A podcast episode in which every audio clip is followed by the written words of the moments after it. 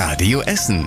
Der Tag in fünf Minuten. Am 17. April mit Zoe Tassovali. Schön, dass ihr dabei seid.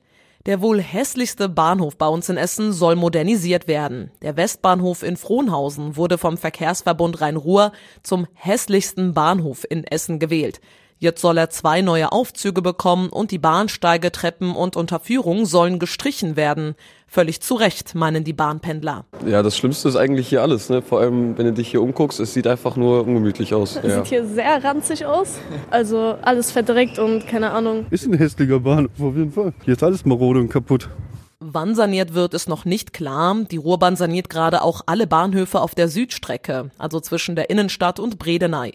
Ende des Jahres soll dann auch der U-Bahnhof Rüttenscheider Stern fertig sein und damit später als geplant, sagt Ingenieur Bertram Gröpper von der Ruhrbahn. Also wir haben nach wie vor Lieferschwierigkeiten bei allem, was Maschinenbau ist, Weichenteilen, Gleise, Stahl, äh, selbst so einfache Dinge wie Kies waren schwer zu bekommen. Und das hat uns schon hart getroffen. Also wir haben beispielsweise momentan Lieferfristen für Weichenbauteile, die liegen bei 18 Monaten. Am Bahnhof Martinstraße dauert es übrigens länger.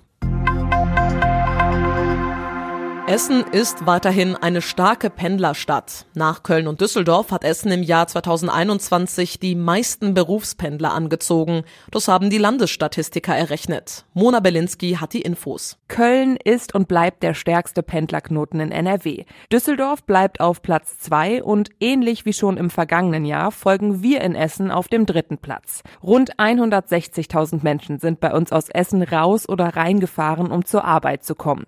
Zu uns pendeln pendeln die meisten aus Gelsenkirchen, Bochum oder Mülheim und wir in Essen fahren meistens nach Düsseldorf, Mülheim oder Bochum. Frauen und Männer pendeln in unserer Stadt ungefähr gleich viel, meistens im Alter zwischen 25 und 45.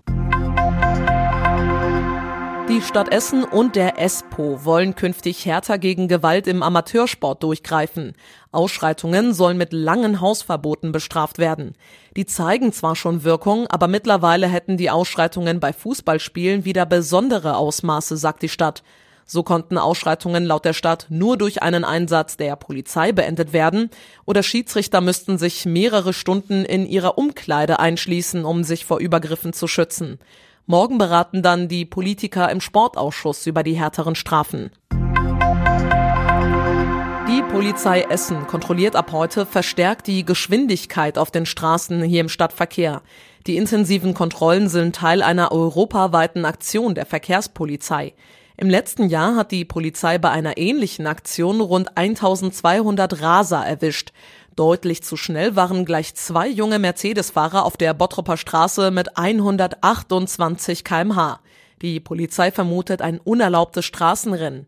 Aber auch auf der Norbertstraße und auf der Wuppertaler Straße werden immer wieder Raser erwischt. Kettwig ist eine Frau gestern mit ihrem Auto in die Ruhr gestürzt. Die 71-Jährige wollte ihr Auto auf dem schmalen Promenadenweg direkt am Wasser ausparken. Dabei beschädigte sie neun Autos und fuhr wohl danach mit dem Auto direkt in die Ruhr. Als die Feuerwehr eintraf, hatte sich die Frau schon aus dem Auto befreit und war am Ufer. Sie war unterkühlt und wurde vom Rettungsdienst behandelt. Ihr Auto konnte aus dem Wasser geholt werden. Jetzt ermittelt die Polizei, wie es zu dem Unfall kommen konnte. Getrunken hatte die Frau nicht und es gab auch keinen medizinischen Notfall. Das ist schon mal klar. Die Schwimmbäder bei uns in Essen haben jetzt ein neues Kassensystem. An den neuen Kassenautomaten am Eingang könnt ihr jetzt bargeldlos mit Karte zahlen. Die Preise haben sich nicht verändert. Im nächsten Schritt will die Stadt jetzt einen Webshop einrichten, in der man jederzeit Online-Karten kaufen kann.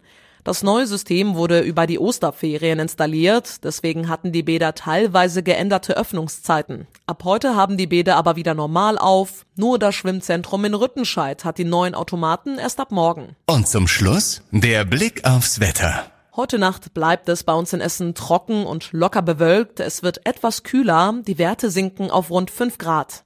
Die nächsten Nachrichten aus Essen hört ihr dann wieder morgen früh ab 6 Uhr hier bei Radio Essen mit meiner Kollegin Mona Belinski. Habt einen schönen Abend. Tschüss.